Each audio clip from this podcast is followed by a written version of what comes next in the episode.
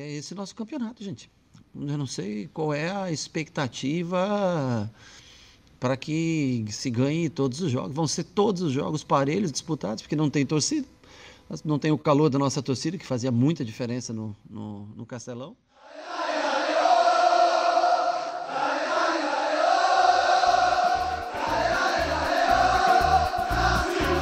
Futecast, o podcast do torcedor cearense.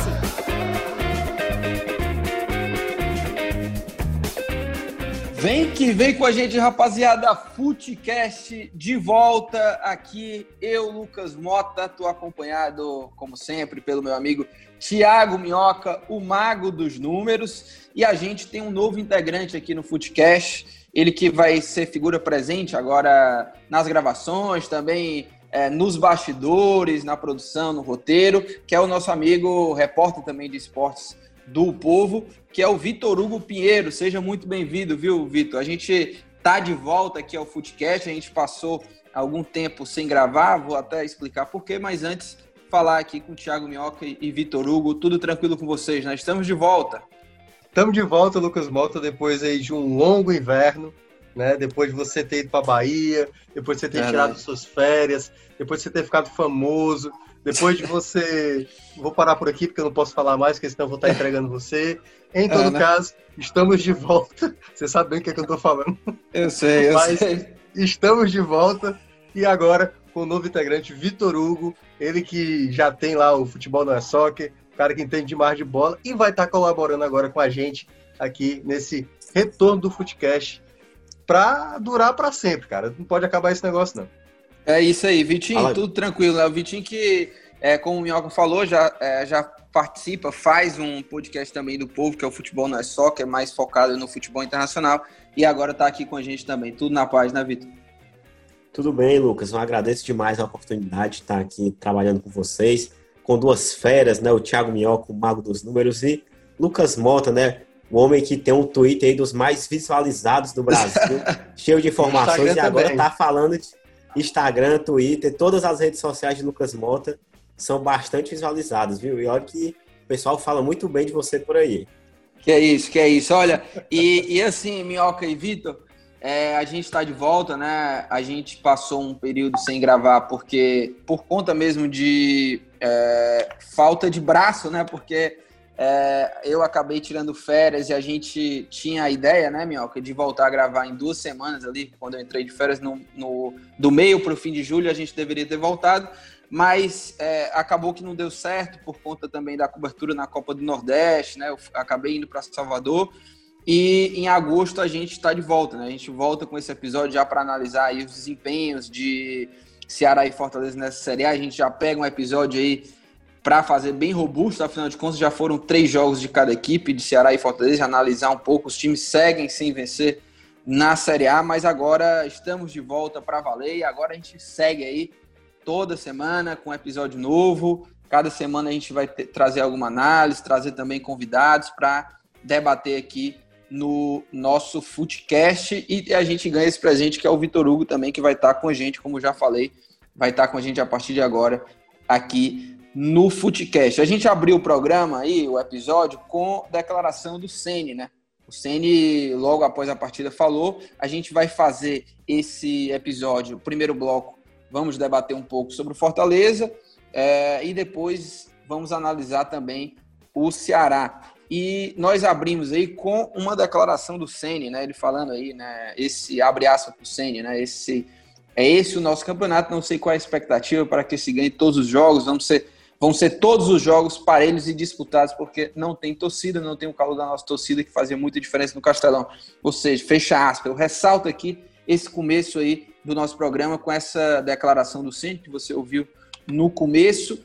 E, e antes de entrarmos, né, de mergulharmos aí sobre a análise em cima do Fortaleza, só lembrar, né?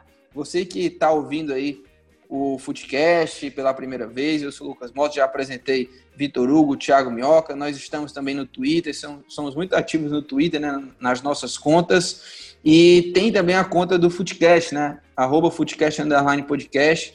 Você pode procurar a gente no Twitter também, Thiago Minhoca, é só pesquisar lá, Vitor Hugo, Lucas Mota. Você vai encontrar qual que é o, o perfil de vocês aí, Thiago Minhoca e Vitor Hugo. Por favor, Minhoca, qual que é o, o teu é mesmo? Arroba Thiago Minhoca. É muito fácil. É, e o do Thiago H, obviamente, né? Porque é o Thiago certo. Não existe. Thiago sem H me parece sempre. Não existe. É, e o, e é o teu, hein, Vitinho? O meu é VHP underline 16, facinho. É, e o meu é arroba lucasmota28, também não tem erro. E lembrar que o Footcast está em todas as plataformas aí, Spotify, Deezer, Cashbox. Estamos em todas as plataformas. Mas vamos lá, vamos falar do que interessa sobre Fortaleza.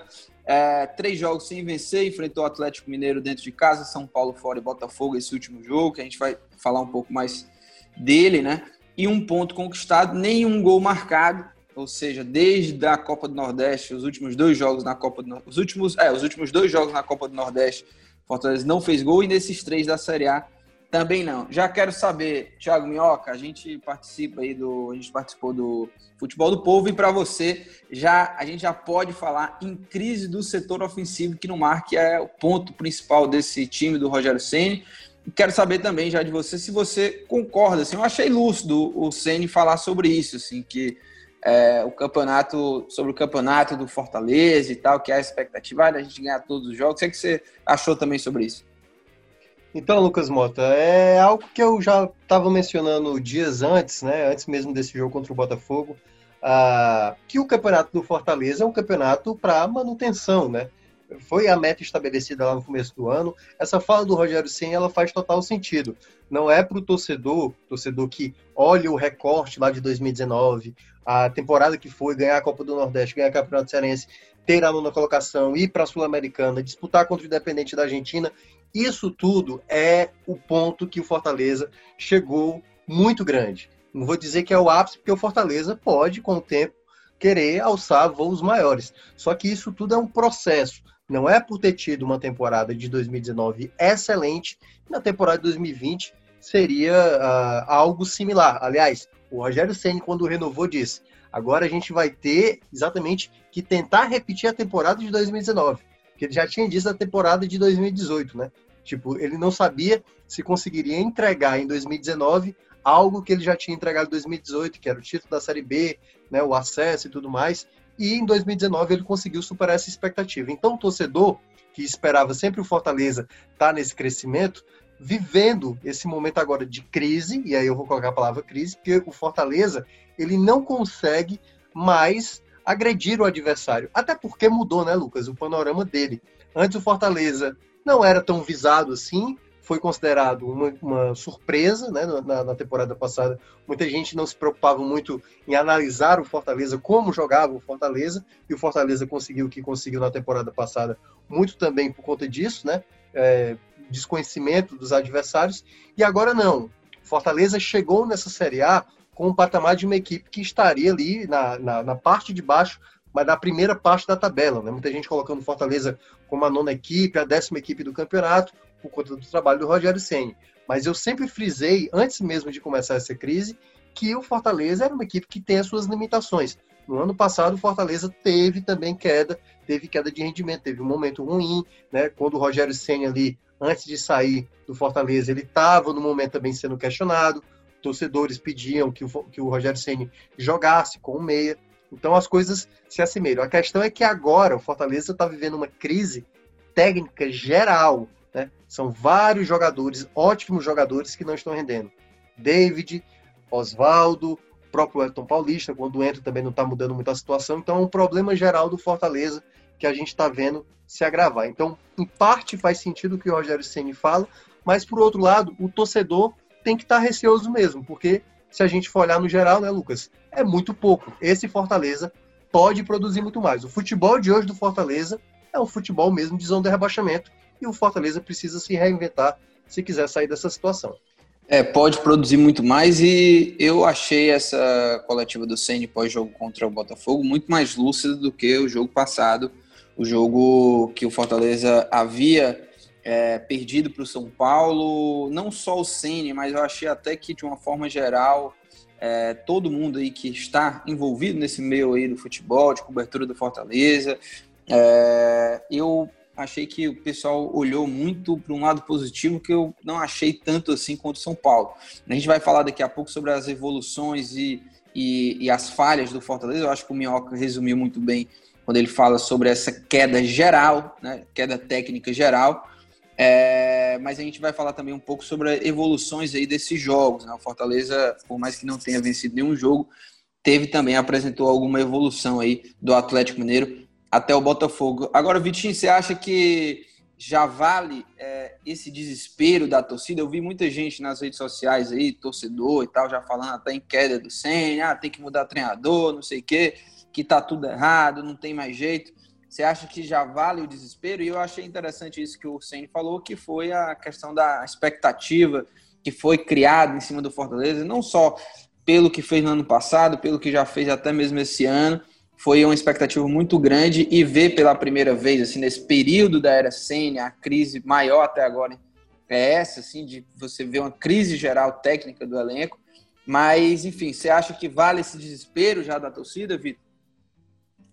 Então, Lucas, eu acho que a questão que passa muito por esse desespero do torcedor é a questão da sequência ruim do time, né? São cinco jogos sem marcar gols, uma marca que na era Sene nunca havia acontecido.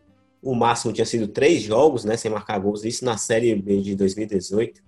Então, assim, o torcedor do Fortaleza se acostumou a não passar por desespero, né, nesses últimos anos. Eu acho que isso é uma verdade que merece ser dita, porque o time sempre foi muito constante, foi regular teve aquele momento de crise ano passado ali. Acho que nem chegou a ser uma crise, né? Mas foi um princípio de jogos ruins, maus resultados. Naquele período ali de saída do Senna, chegada do Zé Ricardo, o time realmente passou por uma certa oscilação, né? Pontuou pouco ali no Brasileirão 2018, ou 2019, né? Desculpe. E assim, acho que o torcedor não está acostumado a essa dificuldade do Fortaleza. E quando passa por um momento maior de turbulência, é, eu acho que essa falta de costume com essa situação deixa o torcedor mais ali ressabiado e tudo. Eu acho que a preocupação, Lucas, tem que existir. Tem que existir porque realmente o time nunca passou por isso, então tem que entender o que é que está acontecendo, se é um esgotamento do sistema de jogo, se é uma má fase geral dos atletas, né, que não estão conseguindo entregar o que entregaram em outro momento, porque a gente pega o início do ano, Fortaleza teve bons jogos, né? Pegando principalmente o recorte da Copa do Nordeste, da Copa Sul-Americana, mesmo que tenha sido eliminado para o Independiente, foi bem nos dois jogos, né? Acabou perdendo ali no imponderável, né? No gol fora de casa, foi eliminado com aquele gol no finalzinho. O time do Fortaleza tem capacidade, tem um elenco que pode entregar muito mais, é, mas assim, o que me preocupa também é o que o Thiago colocou, essa questão da má fase do setor de ataque. A gente pega que o Oswaldo não está jogando bem, o Romarinho errou bastante no último jogo, não só no jogo passado mas já em outros jogos ele não vem tão bem. O Elton Paulista né, não sabe muito bem o que é está acontecendo, que ele tem ficado um pouco mais do banco que o habitual. Ontem ele testou o Carius. Carius jogou a partida não tão bem, né? Estava um pouco fora de órbita ali entre os companheiros, um pouco mal posicionado em várias jogadas, poderia ter aproveitado melhor a sua oportunidade do time titular. E assim, se os titulares não estão resolvendo, acho que o Senna pode olhar um pouco para o elenco e ver que ele pode colocar, né? Pode testar Thiago Orobó, pode ver se o Madison, né, que está se recuperando de lesão, pode acrescentar, porque assim, o campeonato é corrido, então a necessidade de pontuar é para agora, não pode deixar lá para muito adiante, porque é como eu ouvi uma pessoa falando ontem, né, um colega, os mesmos três pontos do início são os mesmos três pontos do final, e essa falta de pontos no início pode acabar atrapalhando lá na reta final do Fortaleza. É verdade. E agora sobre essa evolução da equipe, né? É, contra o Atlético Mineiro foi muito mal, contra o São Paulo apresentou a melhor. É, foi mal, Atlético Paranaense. É. É, foi muito mal, levou 2 a 0 levou 2 a 0 em casa, o Atlético com um time aí é, reserva até, e aí São Paulo houve melhor e o Botafogo também teve uma melhor. Eu acho que o sistema defensivo, por mais que ainda apresente sim falhas, e o sistema defensivo nunca foi o forte do Fortaleza, mas deu uma melhorada contra o Botafogo, assim. E, e o ataque, eu acho que foi um pouco mais incisivo, mas ainda é pouco, sabe?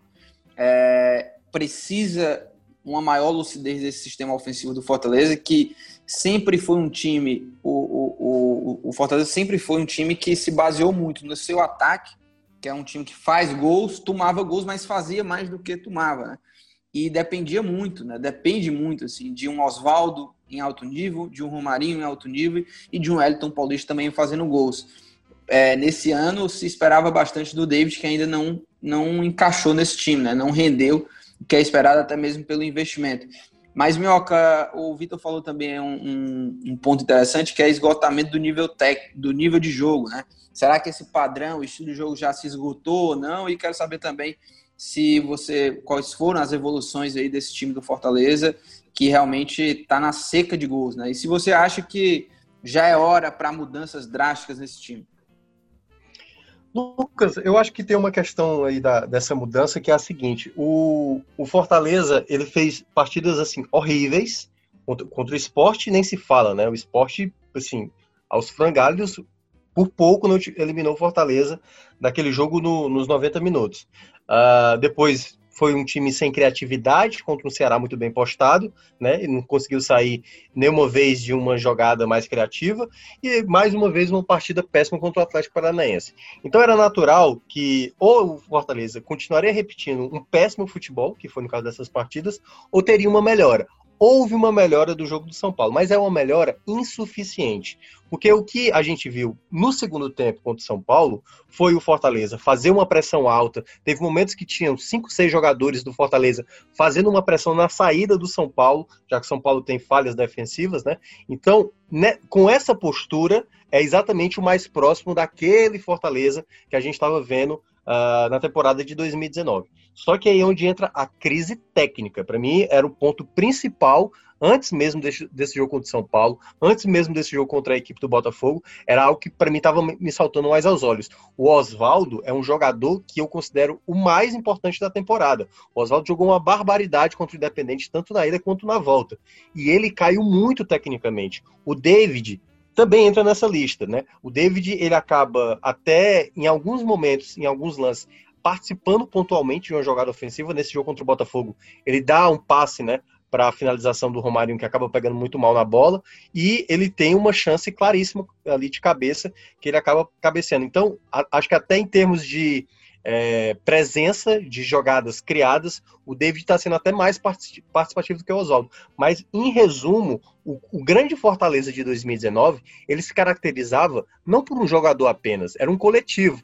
Tanto que os gols do Fortaleza não ficavam presos a um jogador, eram vários, né? O Oswaldo teve o seu momento, o Elton Paulista teve o momento dele, uh, o próprio Edinho, o Marcinho, eram muitos jogadores que ficavam ali revezando os gols. E agora não, parece que todo mundo né, caiu de rendimento.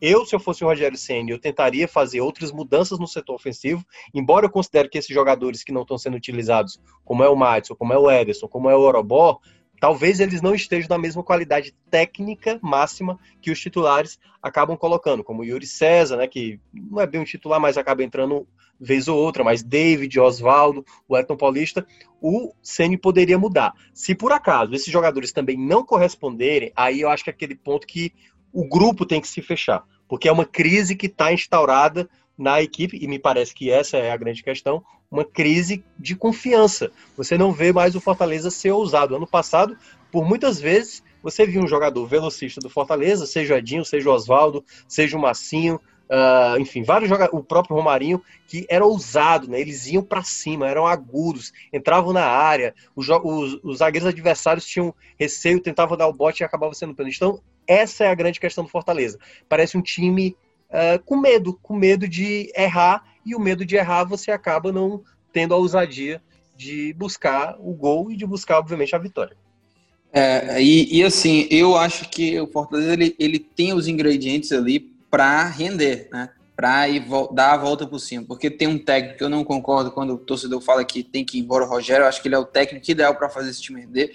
Tem as peças no elenco para é, voltar a jogar bem, mas esses destaques do elenco precisam render, né? O Oswaldo, o Romarinho, e aí o David, o Elton Paulista, os volantes, enfim. E aí o, o, Rogério tem que ver o que é que vai fazer, se muda esquema, se não, se o que é que qual é o detalhe que está faltando aí. E eu quero saber do, do Vitor isso, né? Se uh, o, que, o que fazer, né, para esses caras renderem novamente, se é algo da parte física, se precisa mexer no, no, no esquema de, de jogo do Fortaleza, que já vem jogando há muito tempo assim, né, com esse setor ofensivo muito forte, intensidade, velocidade. O que é que você acha aí, Vitor? Lucas, assim, particularmente vejo que seria válido testar uma mudança no sistema tático, né, no esquema tático. Sair um pouco desse 4-2-4 para tentar talvez ali um 4-2-3-1, né? Você colocando ali um jogador mais cerebral no meu campo, né? Que no elenco com essa característica só teria o Mariano Vasquez, né? Talvez ali o Luiz Henrique, mas assim, foi testado pouco, então não acredito que o Ceni colocaria o jovem jogador que veio do Flamengo para uma função como essa. Eu acho que poderia testar, sabe? Eu acho que é um momento de testar um pouco, mas assim, também vejo por outro lado que é complicado porque você tem pouco tempo de preparação. É uma verdadeira maratona, né? Esse, esse primeiro turno aí do Campeonato Brasileiro. Enfim, o campeonato todo vai ser uma maratona, então você tem muito pouco tempo para preparar uma mudança, para buscar novas alternativas. Assim, o Sen até falou na coletiva de, do jogo passado, né, contra o Botafogo, que ele passou mais de de uma hora, duas horas com, com os atletas treinando finalizações, né? Ele disse mesmo que estava cruzando para os jogadores finalizarem, assim, tentando readquirir essa, esse alvo do Fortaleza, né? Que está bem longe do gol ultimamente. O Thiago colocou bem que o time parece sem confiança. Eu vejo que essa questão também é muito latente. Se o Fortaleza conseguir, talvez, engatar uma vitória ou duas, acho que a confiança vai voltar naturalmente, mas o time parece muito com medo do adversário, né? não vai para cima os jogadores. Até o Thiago colocou muito bem na transmissão ontem da Rádio Povo CBN. Ele falou o seguinte: é o Fortaleza parece um time com vontade só de tocar a bola. E essa é a impressão que passa para a gente que está acompanhando e até para o torcedor. São muitos passes, pouca objetividade, e quando o time consegue ter uma jogada ali de algum perigo, né, a conclusão acaba saindo errada, é o último passo que não dá certo. Então, assim, essa questão de confiança é muito forte. Mas vejo também que uma mudança no esquema, uma tentativa seria válida, né? Porque se o time não está vencendo no 4-2-4, pode ser que no 4-2-3-1, uma peça nova, como o Vasquez, ou talvez ali um jogador de meio campo com um pouco mais de chegada. Liberando até o Romarinho para a ponta, né? Talvez. Isso, isso. O teste é válido, né? Quando a fase não é boa, vejo que o técnico tem que olhar para o seu elenco e buscar alternativas, visto Lucas. que não vai mais trazer tantos jogadores. É, e Minhoca, fala, você pode acrescentar aí, pode falar, e, e até te peço, já a gente está na, na, reta final assim, desse primeiro bloco. É, eu sei que você vai comentar também aí sobre isso que o Vitor falou, mas quero também ouvir logo em seguida de você para você falar, dar um breve comentário aí do Goiás, né? O Goiás é um dos maiores cornetos do Goiás e que é o próximo adversário do Fortaleza e que aí também não venceu, né? O Goiás, assim, né? Fez dois jogos até agora na Série A, teve aquele jogo lá adiado contra o São Paulo por conta da Covid, vários jogadores da elenco tiveram, o jogo foi adiado. E aí o Goiás jogou dois jogos, não venceu, dois jogos fora de casa, né? Perdeu por 2 a 1 do Atlético Paranaense e empatou com o Palmeiras também fora de casa em 1 a 1 e agora enfrenta o Fortaleza na quarta-feira, dia 19 de agosto. Fala aí, Minhoca. Pronto. É, na verdade, era mais um, um, outro assunto que também tem a ver com a coletiva do Sene e que encaixa um pouco com, com o Goiás, né? Que jogou no sábado contra o Palmeiras, uma partida pavorosa. Aliás, né, a gente está vendo partidas bem ruins, assim, são poucas equipes que estão conseguindo sobressair, mostrar um bom futebol, que essa foi uma justificativa do Sene na coletiva. Ele mencionou, tem muitas equipes que estão sofrendo. Só que essa, essa não pode ser uma muleta nem para o Sene, muito menos para os jogadores. O fato de tipo, ah, tem muita gente jogando mal, a gente está jogando mal também, tá todo mundo igual. A questão toda é que o Fortaleza ele sequer marcou gols, né? Só ele e o Curitiba não balançaram as redes. E é uma equipe que não agride. Então, por mais que outras equipes estão apresentando mau futebol, e vamos colocar talvez até o, o, digamos, as equipes paulistas, né? Tipo, Palmeiras não tá jogando bem, São Paulo não tá jogando bem, que Fortaleza desperdiçou ponto, Corinthians também é outra equipe que também tá sofrendo muito. Tem equipes até que estão num, num, patamar mais acima de Ceará e Fortaleza, e a gente tá abordando aqui o Fortaleza, que precisam. Uh, é, que também estão sofrendo muita pressão, os treinadores estão sofrendo pressão, né? Muita gente pedindo demissão, e o Fortaleza ele não pode se escorar nessa justificativa, precisa fazer algo, algo a mais.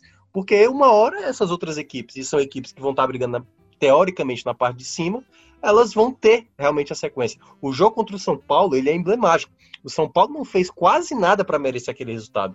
O jogo, se a gente for olhar no, no, no calor, talvez fosse realmente para um 0 a 0 né? Só que aí uma falha defensiva do Fortaleza acabou fazendo o São Paulo vencer aquele jogo. Então, assim, Fortaleza tem como uh, se estruturar, não pode tentar justificar o mau futebol que está apresentando, porque os demais também estão apresentando mau futebol. Se o Fortaleza está apresentando mau futebol, precisa pelo menos trazer resultado. Porque se é mau futebol que o Fortaleza está entregando, traga pelo menos o resultado. O Bahia, por exemplo, conseguiu seis pontos sem apresentar um bom futebol.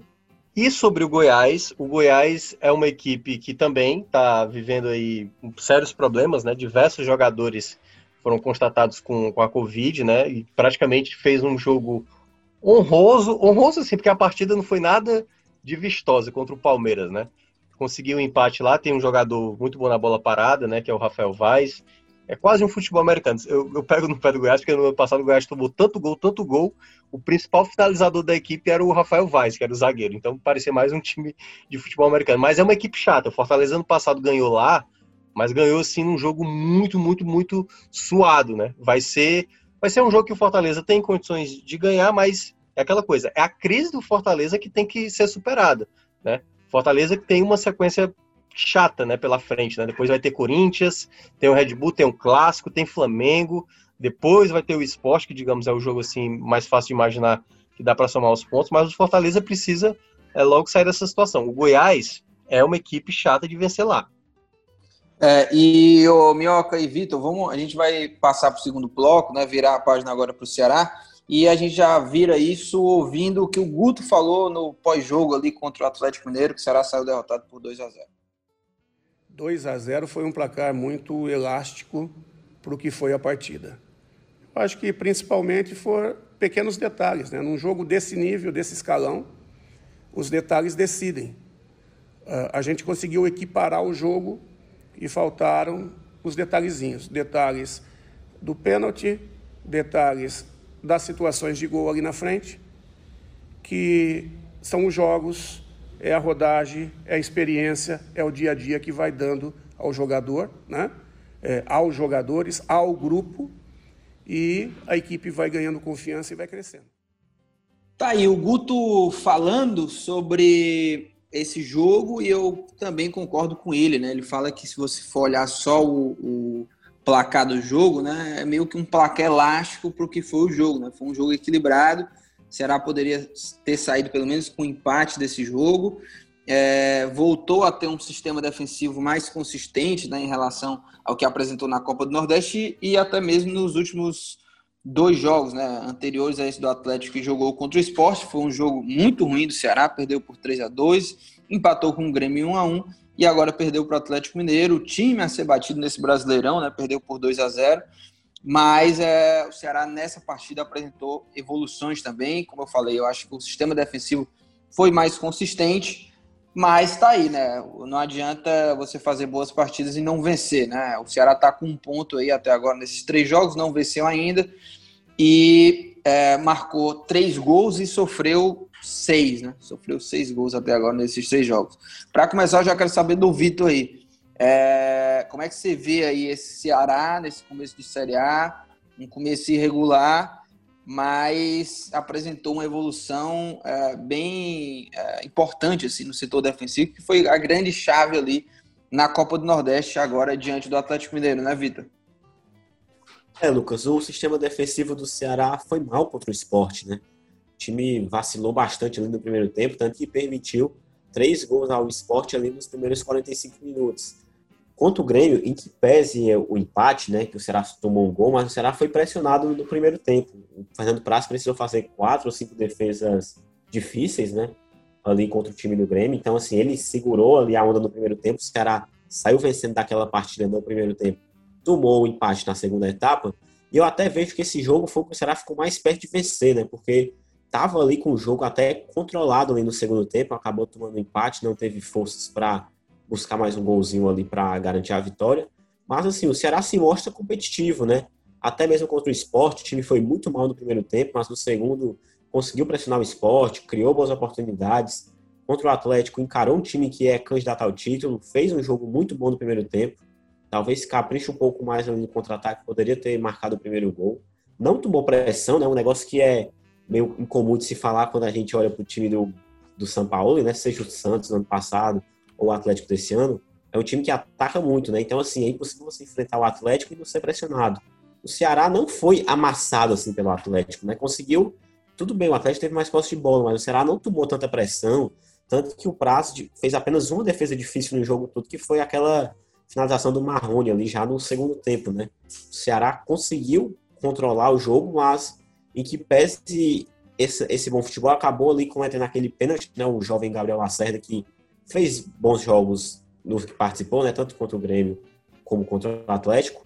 Mas, assim, é uma derrota que está no roteiro, né? Quando você faz ali aquela planilha de resultados possíveis antes de começar o campeonato, é uma derrota que já está na conta. Acredito que o Ceará mostrou competitividade e tem sim condições de conquistar logo, logo a sua primeira vitória na competição. Minhoca, é, dessa evolução do, do Ceará, né, que é, essa última partida, por exemplo, foi a melhor, eu acho, do Ceará nesses três jogos, mas o time ainda não venceu. O que, que você acha que o Guto ainda precisa fazer? O Vinícius fez falta também nesse time, né? Fez falta. Uh, mas assim, eu acho que a grande. É, curiosamente, né? O Ceará é conhecido por sempre ter uma defesa muito boa, assim, tipo, defensivamente é um time muito difícil de marcar gols, e o, o Fortaleza é o contrário, né? O, o time que tem mais dificuldade de se defender e mais facilidade para marcar gols. E a gente está vendo uma inversão, assim, curiosamente, nessa temporada. O Ceará é a equipe que mais tomou gols na Série A, só que aí é exatamente, se a gente tira pequenos recortes, isso significa mais o que? Desatenção uh, dos jogadores, porque contra o esporte, o primeiro tempo, três gols em 45 minutos, o esporte que é uma equipe muito limitada, né? É, foi, é, são pontos que não dá para recuperar mais diante de um concorrente direto. Vai ter que tirar ponto onde não se imagina que poderia ter sido contra o Grêmio, poderia ter tirado um ponto aí contra o Atlético Mineiro, que é onde entra também as outras falhas, né? Porque no gol que ele toma do Grêmio, tudo bem, tem um lance lá do Sobral, que foi falta na origem e tudo mais, mas o, o Ceará fez o balanço defensivo errado. O lado esquerdo ficou todo exposto, entendeu? Algo que a gente viu lá no jogo contra o esporte, nesse caso ficou realmente desarrumado. O Charles praticamente larga a jogada quando a bola vai para o meio da área. Ele poderia ter ajudado na recomposição, ou, próprio, ou propriamente o William Oliveira. E no jogo contra a equipe do Atlético, o time estava muito bem postado, o time estava quase ali é, jogando os contra-ataques para aproveitar as oportunidades. Aí a, a, a, falta, né, o puxão de camisa ali do Gabriel Lacerda, praticamente deixou a situação mais uh, complicada. Embora o Ceará tivesse tido a oportunidade do empate. Mas aí, exatamente, gera um contra-ataque, o, Samuel Xavier domina a bola errada. Então, esses erros pontuais numa Série A, né, pesam muito, porque do outro lado você tem uma equipe como o Atlético Mineiro, que basta uma possibilidade, né, real. O Praz teve no jogo contra o Grêmio, e até nessa que foi mencionada, né, do, da finalização do Marrone, uh, em alguns momentos ser, ser importante. Então, assim, o Ceará está jogando bem, mas não dá para cometer falhas, né, porque é, tem o Ceará com falhas que teve em pontuais em determinada parte do jogo, é a equipe que mais sofreu gols no campeonato. Então, o Ceará já passou por, por, por uma dificuldade assim em 2018, em 2019, e não pode ficar nessa de, apesar de jogar bem, uma falha acabar decidindo uma derrota, um empate. Então, o Ceará precisa jogar mais focado os 90 minutos para não é, perder pontos desnecessários. É, e o que faltou nesse jogo, né, foi justamente isso da eficiência ofensiva, né?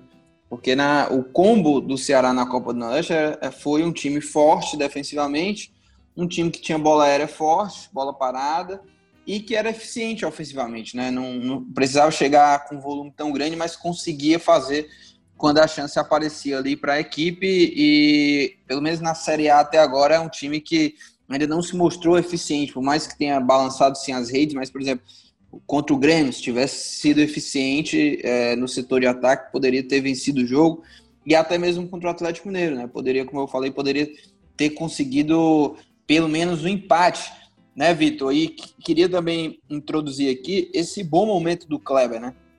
Jogador que é, até o jogo do Atlético Mineiro, né? Que ele começou no banco, foi poupado, vinha aí de quatro jogos, quatro gols, né? Vem numa fase iluminada e que é, desde a saída né, do, do, do, Arthur Cabral é algo que a torcida é, é, cobrava muito ter um outro goleador e pelo menos nesse início né, ele tem sido eficiente, né, apesar de ter perdido um, um gol lá no, no, finalzinho do jogo contra o Atlético. Né. Lucas Kleber está on fire, né, como se fala na gíria do futebol.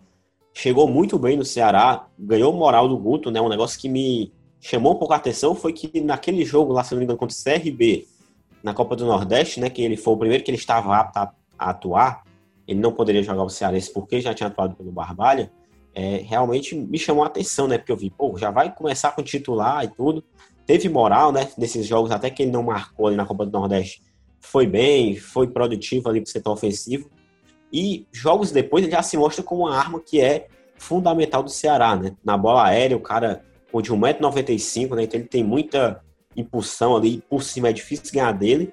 E também ele é um cara que dá muita continuidade aos lances de ataque, né? Isso não é tão comum para um jogador da estatura dele.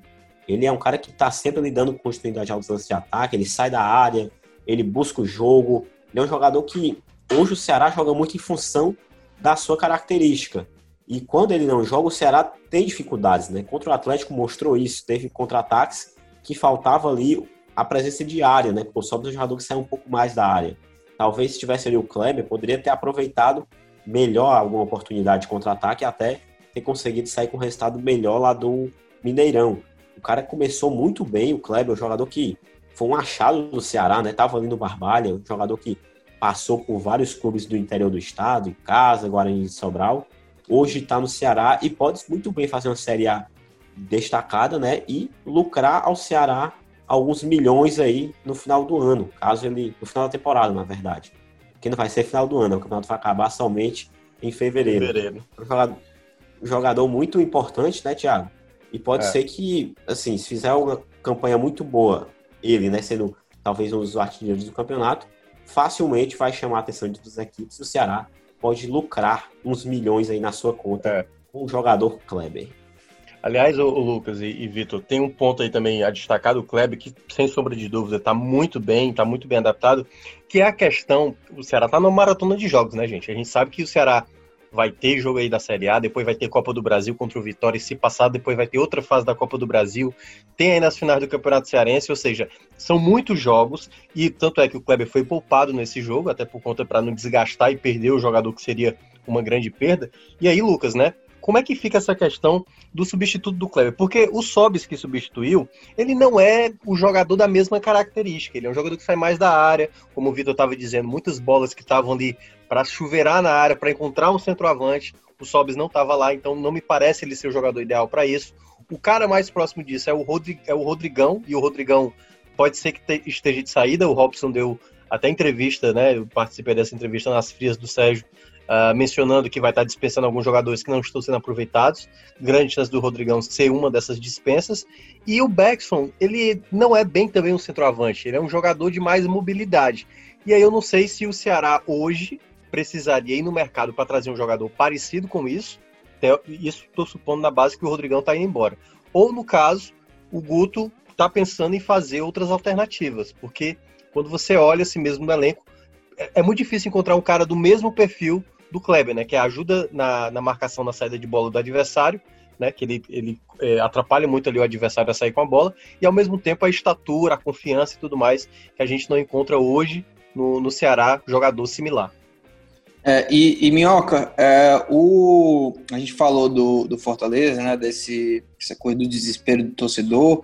Também, claro, tem a corneta também do lado do torcedor do Ceará, né? Três jogos sem vencer e tal.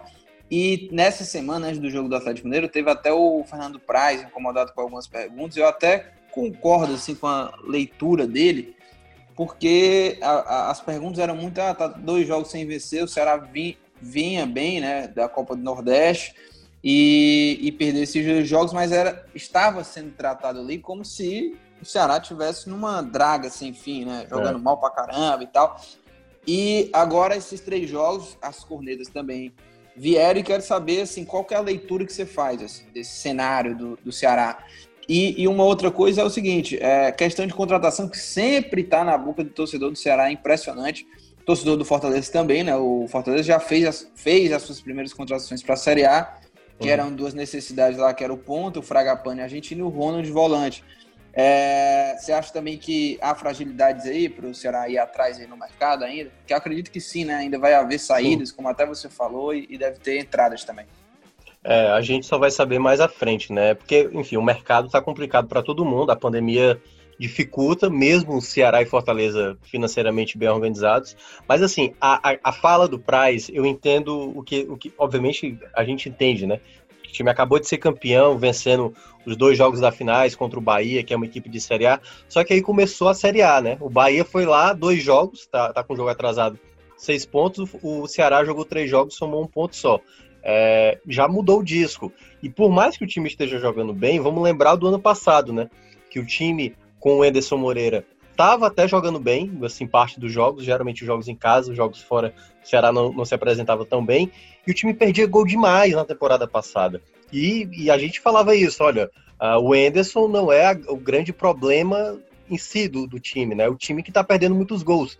E, e, é isso, o Ceará ficou 10 jogos sem vencer, acho que se não me engano, 8 com o Enderson e 2 na época já era com a Dilson. E aquele, até sair a, a, aquela vitória depois de 10 jogos, demorou. Isso aconteceu também a mesma coisa em 2018. O Ceará foi vencer na 13 terceira rodada, né? foi vencer o esporte. O Ceará, é, praticamente até a pausa, porque em 2018 teve a Copa do Mundo, né? Foi 12 rodadas, o Ceará não venceu nenhum jogo e só foi vencer após a Copa do Mundo. Então o torcedor ele já ele, ele não quer sofrer de novo, né? Tudo bem, o Campeonato do Ceará, tal qual do Fortaleza, é para se manter na Série A. Mas 2018, 2019, assim, foi um desespero. O Ceará nas sete rodadas finais do ano passado não venceu, Lucas. E aí era aquela coisa, quando o Ceará desperdiçava oportunidade, tinha o Cruzeiro logo na sequência também desperdiçando. Então era cada rodada era uma agonia do torcedor do Ceará. O gol que tomou contra o Atlético Paranaense no Castelão, que eu até comentei esse jogo pela rádio, assim, eu lembro que o, Castelão foi, ficou abaixo, assim, o, a torcida sentiu aquele gol. Parecia que o time estava sendo rebaixado ali. Mas aí, logo na sequência, o Cruzeiro também tropeçou. Então, o que o torcedor do Ceará quer é que o time, jogando bem, consiga resultado. Porque eu entendo porque talvez o Praz não viveu o ano passado, né? Não viveu a temporada 2018. Mas a torcida, ela sabe que por mais que o time esteja jogando bem, quer o resultado, quer uma vitória, para não ficar naquela tal qual os anos anteriores, né? De ficar jogando, jogando, jogando e o resultado não vier e acabar o time mais uma vez ali na zona de rebaixamento lutando contra a queda. E Mioca, quais as, as peças assim que você ainda traria para esse Ceará aí nesse começo de, de Série A, né? É, em termos de contratação, assim, se você tivesse esse poder, né? Cara, eu traria uh, talvez mais um zagueiro, mais um zagueiro, porque essa questão das lesões, né, complicado, o Luiz Otávio já teve problema no começo da temporada, o Klaus tá, parece estar tá com tendinite, dependendo da situação pode ser algo que dure mais, né, essas coisas de, de it e tendinite geralmente são problemáticas, ele já não jogou os dois últimos jogos por conta disso, uh, Talvez mais um zagueiro, sim, assim, para compor, né? Claro. Uh, se brigar pela titularidade, melhor ainda. E um jogador com a, com a característica mais próxima do Kleber. Um jogador com, com presença diária. É complicado porque o Ceará teve muita dificuldade para encontrar esse jogador no ano passado. Uh, o Rodrigão, por exemplo, era um jogador ventilado ano passado para vir para o Ceará em 2019 e veio esse ano, não deu resultado. E eu não sei se ainda terá ainda chance esse ano ou se vai ser dispensado mesmo mas eu pensaria em trazer jogadores assim. Os, os, jogadores que jogam abertos, pode ser, mas aí eu acho que tem que esperar surgir no mercado o jogador com esse nome. No momento eu acho que o Ceará tem peças interessantes, embora ainda, né? A gente sabe que o Jacaré precisa evoluir mais, a gente sabe que o Matheus Gonçalves tem as suas dificuldades, o Sobral acaba ajudando no que dá, quando ele pode jogar pelos lados, mas eu acho que são essas três peças: um zagueiro, um homem de referência e um jogador aberto que possa contribuir mais com as jogadas ofensivas. É, e antes da gente encerrar aqui o, o segundo bloco, né, ir para as dicas e tudo, é, quero só ouvir de vocês também sobre é, o próximo duelo do, do Ceará na, no Campeonato Brasileiro e queria saber também o que, é que vocês acharam das, é, das variações táticas do, do Guto já nessa Série A. Né? O próximo adversário do Ceará é o Vasco, mas sobre as variações táticas, é o Ceará jogando sem o Vinícius, né? Ele reforçou mais o meio de campo com o Fernando Sobral, fazendo três volantes, tendo a recomposição dos dois pontas, né? Ou seja, ficando sem a bola ali no 4-5-1. E contra o Atlético deu certo, foi bem. Assim jogou também contra o, contra o Grêmio. É, como é que vocês veem também aí, começar pelo Vitor, essa essa sistemática aí do Guto Ferreira já fazendo esses testes aí na Série A, jogando sem o Vinícius, né, que é um dos destaques dessa equipe. Então, Lucas, é fundamental ao técnico em uma Série A ter essa, esse dinamismo dentro do elenco, né? essa personalidade de conseguir mudar o time, o esquema tático. Me, Me agradou bastante essas mudanças do Ceará, porque dentro do que o Ceará tem, do que o Ceará tem no elenco, foi interessante. O time mostrou bom futebol, mostrou uma boa postura. Tudo bem que não conseguiu os resultados que queria, mas assim, em relação ao esquema tático, mostrou-se eficiente. O time atuou com postura, o time atuou bem contra o Atlético Mineiro, conseguiu também fazer um jogo bom ali contra o Grêmio, né, em boa parte. O ponto fora da curva foi mesmo o jogo contra o esporte. Realmente, essa é a minha análise. Mas o Ceará que mostra essa capacidade muito boa e um elogio total aqui ao Fernando Sobral, que é um cara que, seja jogando por dentro ou jogando mais aberto, tem se mostrado uma peça fundamental e indispensável do time do Ceará um jogador que é o famoso carregador de piano, né? Ele é a formiguinha, ele tá ali em todos os cantos do, das quatro linhas, é um cara que aperta a marcação, acompanha o lateral adversário, consegue construir ofensivamente. Então, assim, hoje, se tiver um jogador que pode tá entre os intocáveis do Ceará, do time titular, que eu digo, o Fernando Sobral com certeza é um deles. É, o Fernando Sobral tá jogando muita bola mesmo. Eu também não tiro o Fernando Sobral por nada desse time. E Minhoca, antes da gente fechar, se você quiser falar alguma coisa sobre a variação tática, pode ficar à vontade, mas é, esse Vasco aí que o Ceará enfrenta, será jogando é, contra o Vasco dentro de casa, mas é um Vasco perigoso porque tem German Cano, é impressionante. 11 gols ele já fez no Vasco, o Vasco na temporada fez 16, ó. É um negócio surreal. É, exatamente. Uh, a tabela do Ceará também é, é, aquela tabela que, como a gente falou, né, até no futebol do povo, antes do jogo do Fortaleza com o Botafogo, que o jogo contra o Botafogo é o jogo obrigação para vencer. Como o Ceará né, só somou um ponto nos primeiros três, Vasco e Bahia passam a ser jogos obrigatórios.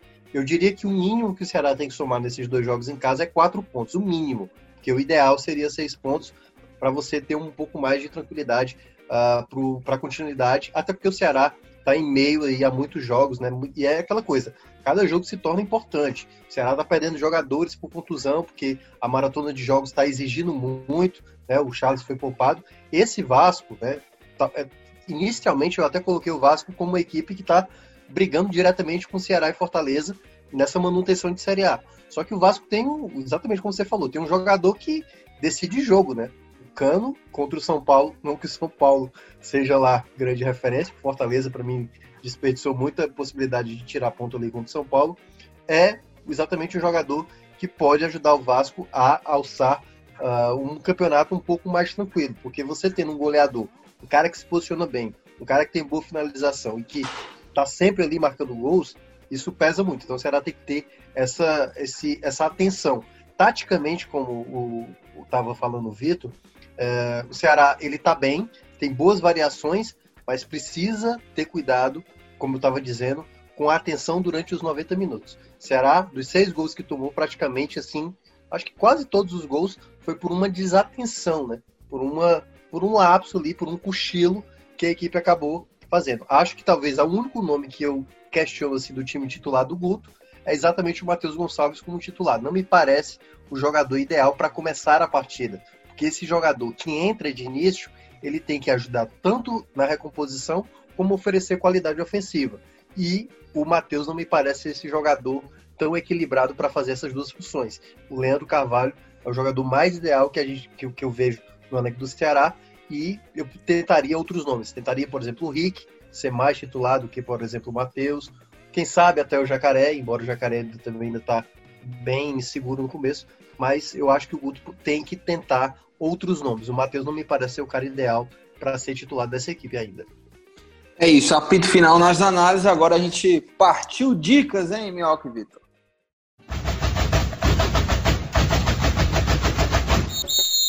E chegando aqui ao fim do programa, dicas aleatórias, como sempre, a gente volta a fazer o Footcast, os episódios, e claro, a gente volta com dicas aleatórias. O Thiago Minhoca aí sempre o nosso cara do Oscar, né? Sempre trazendo as melhores dicas. Vitinho vai dar a dica dele também hoje. É, e eu vou dar aqui já a minha dica, tá? A minha dica vai ser um documentário que é uma das histórias mais surreais que esse mundo já aconteceu, já viveu e já viu um negócio desse. E o nome do documentário é Mamãe Querida e Morta. Você pode ver, é, você pode no YouTube mesmo, se você botar esse título, Mamãe Querida e Morta. É um documentário da HBO é, falando sobre o caso né, da Didi, que é a mãe, e a, eu acho que é Gips que se pronuncia, né, que é a filha. Meu amigo, eu não quero dar nenhum spoiler, porque essa história é aquela que você só vai, sabe? Você não olha nada e assiste e você diz, não, puta que Nossa senhora, velho, essa é a minha dica aí, mamãe querida e morta. Você não vai se arrepender. Vitinho, qual a sua dica aí de, de dica aleatória, né? Então, Lucas, eu vou aqui partir. Não vou sair muito do futebol, não, viu, meu amigo? Eu vou indicar uma série que eu acho que é fundamental para você entender ali como funcionam os bastidores de um clube. Match Day Inside FC Barcelona, né? A, a série do Barcelona que tem na Netflix. O, tipo, você entende um pouco como é que tá essa situação atual do clube. E eu confesso que estou já bastante ansioso para a próxima temporada, porque vai retratar justamente a atual temporada. Então, assim, se tiver gravado alguma coisinha aí da goleada sofrida pro Bayern, vai ser um negócio fantástico de se acompanhar, viu, meu amigo? Ah, esse, esse eu quero ver, ainda mais depois dessa goleada de 8 a 2 eu quero ver o que, que aconteceu aí né, nesse período aí. Porque, e vocês sabem que eu acho que é a produtora do Piquet, né? Que, que fez, que produziu esse, esse documentário aí, do, a série, né? Do Barcelona. Mas vamos lá, Thiago sim, sim. Minhoca. Nosso camisa 10 aqui do Oscar é o cara que entende de alguma coisa aqui. É, um pouco. Uh, cara, é, eu tô, aliás, assim, sobre as dicas aleatórias, eu tô devendo o nosso último programa, o longínquo programa que a Ah, é, fez, verdade, verdade. Eu tinha prometido que ia fazer um apurado, né? De uhum. todas as dicas que a gente fez. Eu fiz já de 66%, 67% arredondando. Não, não entrega terços. ainda, viu, Minhoca? É, pois é, eu fiz dois terços já do levantamento, começando lá da época do André Almeida ainda, e aí já, já tô na fase que, que ele, ele já saiu. Ele tinha as melhores dicas, né? Dicas totalmente inventadas na hora, tipo, beba é. água, sabe? Assim, era uma coisa. Dicas criava, que, você, que você não leu, que você não viu, ele mandava, né? É. Enfim, a minha dica de hoje vai ser um filme nacional que tem. É, chegou agora no Netflix chamado Casa Grande, que é uma família lá da alta burguesia, assim, né? Uma galera que mora bem, né? E aí eles vão à falência e aí a perspectiva do filme é toda baseada no filho, né? Que é um jovem, por volta ali dos 14 anos, 15 anos, né? Ele aprendendo a lidar de uma vida que ele tinha tudo de bom, né? Tinha tudo maravilhosamente bem, até viver, a, digamos, uma realidade diferente, que é como, por exemplo, é, tipo assim, é como eu viver a vida do Lucas Mota e passar a viver a minha vida. Sabe que é viver uma vida boa, de, de muito luxo, como o Lucas Mota vive, e depois viver uma vida. Que é isso, meu. Não, mas brincadeiras à parte. É, é mostrando esse contraste, sabe? De como é a realidade, né? Que boa parte da população brasileira vive, e uma pessoa que está ali na alta, na alta sociedade e ela entende, né? O, o quão discrepante, o quão desigual é a situação do Brasil. Então, é um filme muito interessante. Casa Grande é um filme com Marcelo Novaes, Suzana Pires, né? Tem um elenco muito bom e a direção é do Felipe Barbosa. E o roteiro, cara, Karen, e aí o sobrenome dela, Cizadsberger, uma coisa assim. É, deve ser. Maravilhoso, maravilhoso é, pronúncia, viu, meu? Casa Grande o filme, muito bom. É isso. A gente chegou ao fim aqui. É... Já era. Footcast está de volta. Agradecer o Thiago Minhoca e o Vitor Hugo mais uma vez aqui no Footcast. A gente vai ficando por aqui. Roteiro Lucas Mota, edição da nossa querida Mariana Vieira. E este podcast é uma realização do Povo Online. Um grande abraço para todo mundo. Valeu, até a próxima.